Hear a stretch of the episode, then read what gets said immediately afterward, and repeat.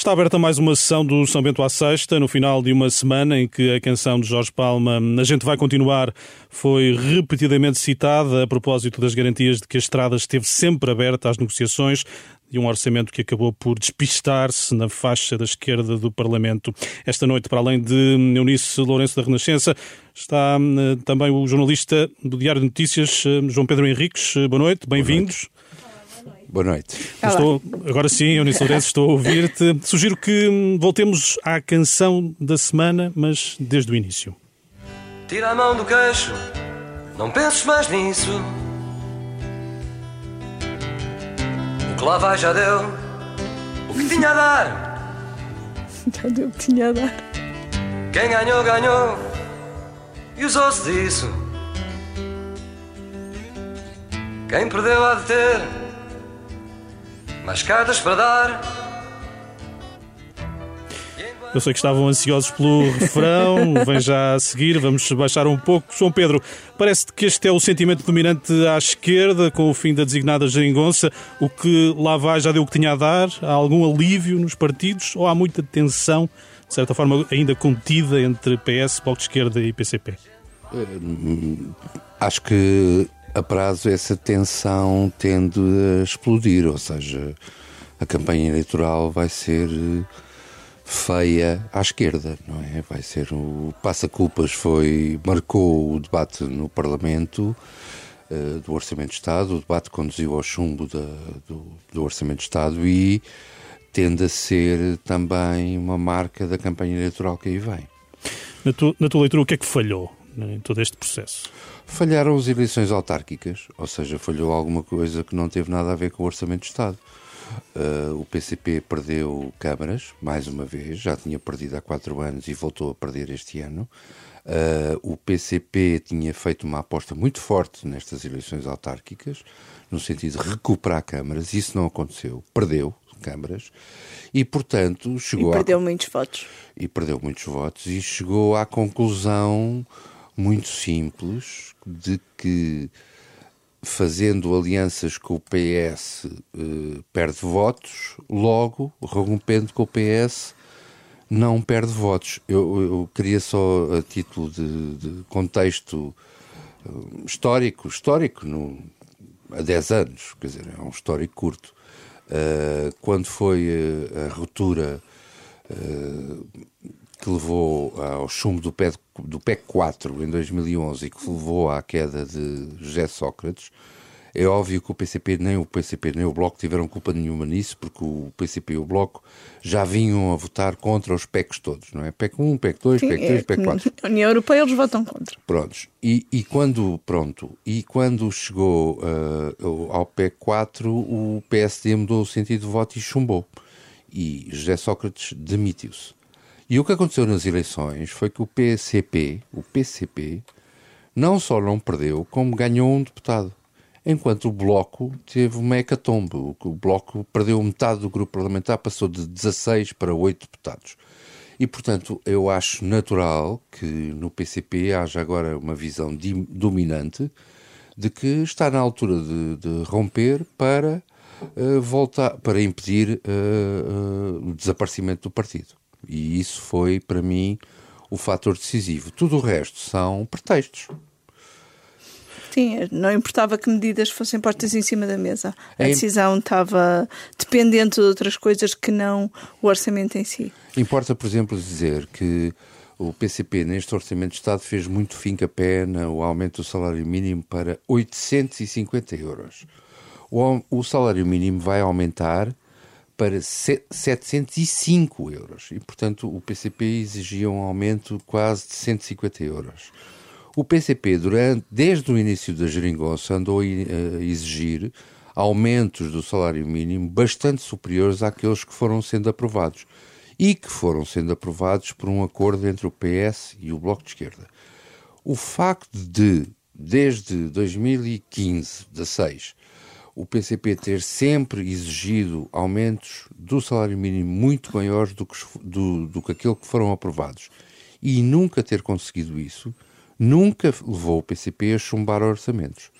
Nem e... o facto de tanto o PCP como o Bloco exigirem há seis anos o regresso às leis laborais pré-troika levou a que eles votassem contra o orçamento. E, por, e, portanto, agora também levou. Uh, agora também levou. Agora, uh, uh, quer dizer, que, com isto que fica claro o seguinte: eu acho que o PCP quer eleições, mas também acho que o PS quer eleições. Quer muito eleições, porque o, o, Primeiro-Ministro e chefe do PS quer impedir que uma eventual nova liderança do PSD, de Paulo Rangel, ou até a atual liderança de Rui Rio, ganhe algum elan com, com o resultado das autárquicas e com o facto, por exemplo, de terem ganho Lisboa.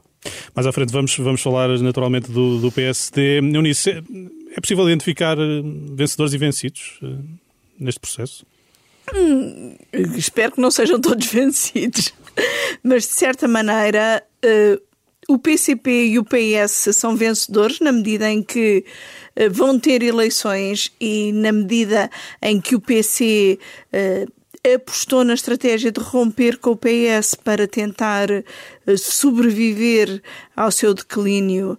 Um, eleitoral e eu acho que neste momento os grandes derrotados estão a ser os partidos da direita, não pelo processo orçamental, mas pelos processos internos que estão a viver e com os quais não estão a saber bem lidar. Em relação ao Presidente da República, em que posição fica? Ah, tenho que me mal. conter, fica muito mal, fica péssimo. Então aquela cena do. Imagina se não te contivesses, quer dizer, fica péssimo, dizes Ai, é só para não dizer que aquela cena do multibanco foi uma palhaçada. O Presidente da República que há 15 dias prometia conter-se. Eu, eu acho que já disse isto a semana passada, dizendo há 8 dias, não é? Continua sempre a falar e a falar várias vezes ao dia e a tomar posições no dia do debate, no primeiro dia do debate orçamental, posições de eh, jogador e não de árbitro. Não tem sentido. Eh, não tem o sentido de reserva necessário para lidar com uma crise desta dimensão. E, portanto, andou a fazer telefonemas para deputados, para deputados do PSD Madeira, recebeu Paulo Rangel no primeiro dia do debate do orçamento, causando um embaraço tremendo a Rui Rio. Depois teve aquela cena do multibanco que é do pior que alguém pode fazer, sendo que, ainda por cima, só para termos noção, para já, não sei se Marcelo Rebelo de Sousa tinha alguma multa para pagar que o prazo estava a acabar ou se estava com medo que lhe cortassem a luz ou a água. No Palácio ter... de Belém, em casa não, mas no Palácio de Belém, se calhar.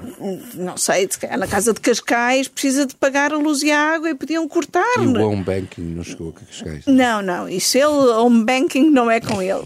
E desculpem, mas há uma caixa multibanco dentro, dentro do, do, Palácio, Palácio de Belém. Exatamente. Eventualmente podia estar avariada para o Presidente ter de fazer todo aquele percurso para ir uh, nem sequer foi ao multibanco mais próximo do, do seu gabinete. E, portanto, o presidente que faz todas estas fitas depois não tem distanciamento necessário para ser a, eh, a voz serena que precisamos numa situação destas. Eu, eu, em relação ao presidente, gostava de acrescentar um, uma outra opinião. Uh, o Presidente fez questão de dizer há já há vários dias que dissolveria a Assembleia da República. O dissolver a Assembleia da República, para os nossos ouvintes, não é tirar um helicóptero de, de ácido sulfúrico para cima daquilo, é, é, é terminar, dar como terminado o, o, mandato dos deputados e, a partir daí, convocar eleições, não é? Uh, o, o, portanto, dissolver a Assembleia da República é igual a convocar eleições antecipadas. O que, e ele disse que faria isto uh, se o, o, orçamento fosse chumbado. O que isto quer dizer é que, havendo eleições antecipadas e se o, o resultado das eleições antecipadas gerarem uma situação política tão frágil como a atual, em que não haja uma maioria clara para ninguém, em que não estou a dizer que tenha que ser. Imagine-se, por exemplo, que as próximas eleições geram uma geringonça de direita. Pode acontecer, aconteceu nos Açores e pode acontecer aqui. Portanto, se a próxima situação eleitoral das próximas autárquicas gerarem uma situação tão frágil como a atual, o próprio mandato do Presidente da República estará posto em causa.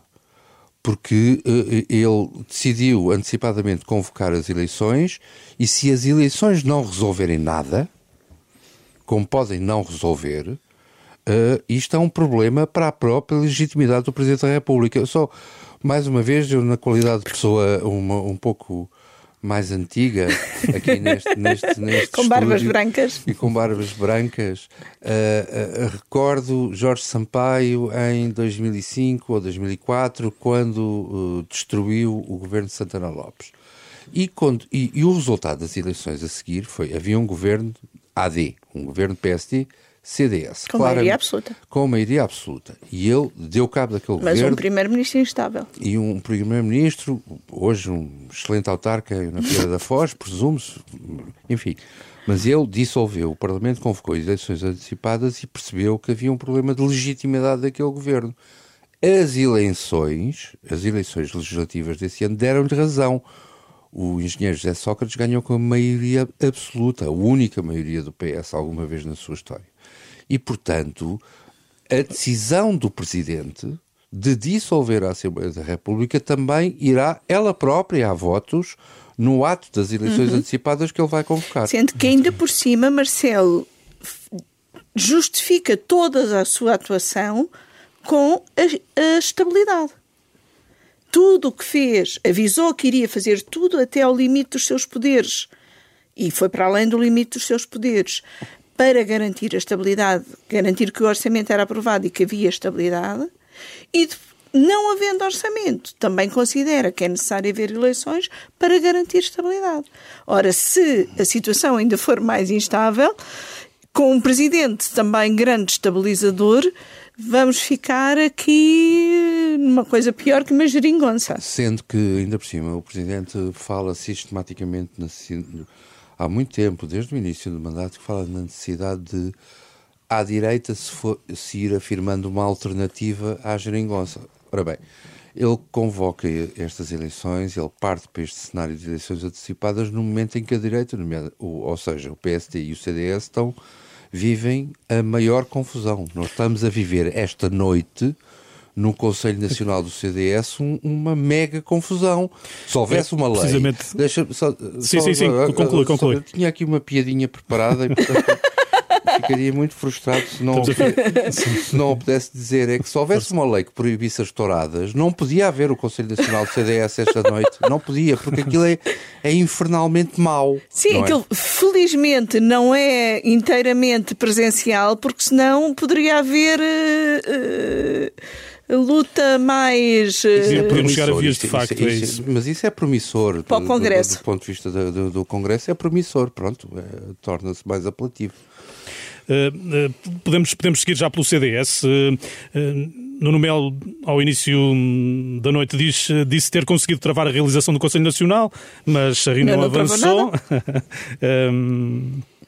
Seja qual for o desfecho, com adiamento ou não do Congresso, o partido tem condições para sair unido desta luta interna? Não.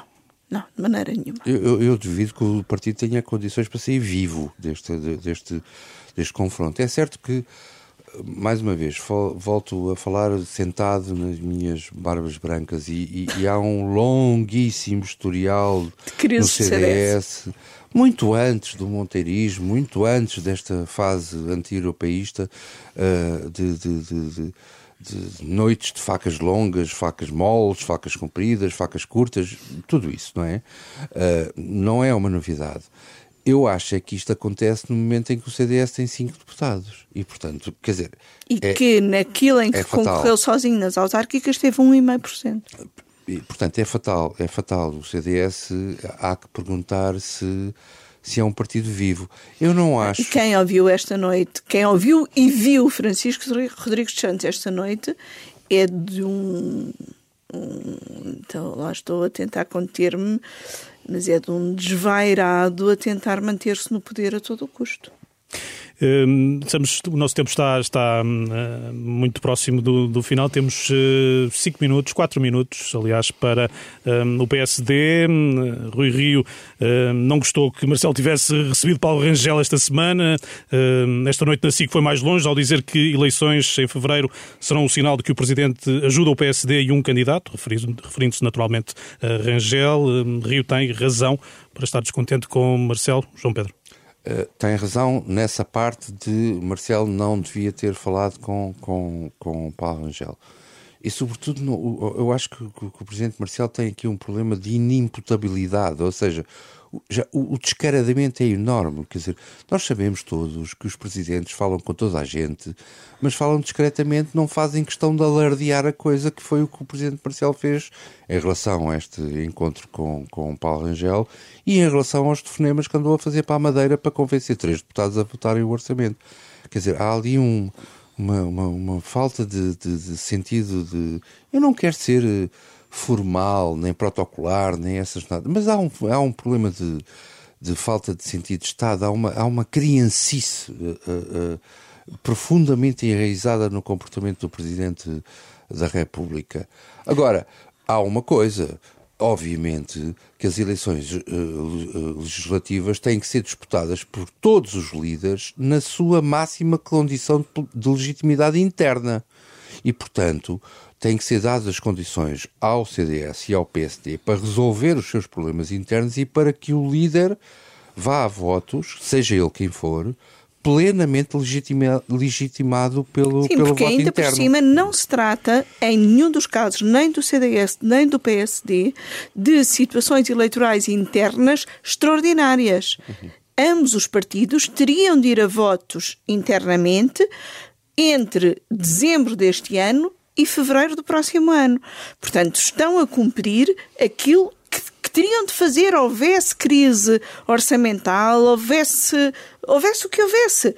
Nem Rui Rio, nem Francisco Rodrigues dos Santos têm mandatos como líderes dos seus partidos para além de fevereiro. Portanto, é bom que se organizem, que deixem de uh, prestar estas tristes figuras que andam a prestar uh, em público.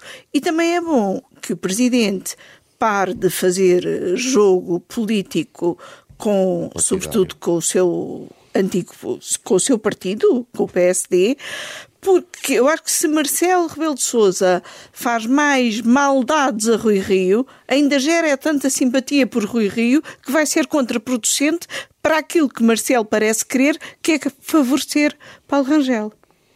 Uh, uma, última, uma última questão, uh, para uma resposta rápida. Rio volta a pedir ao partido que pondere se vale a pena ir a eleições internas.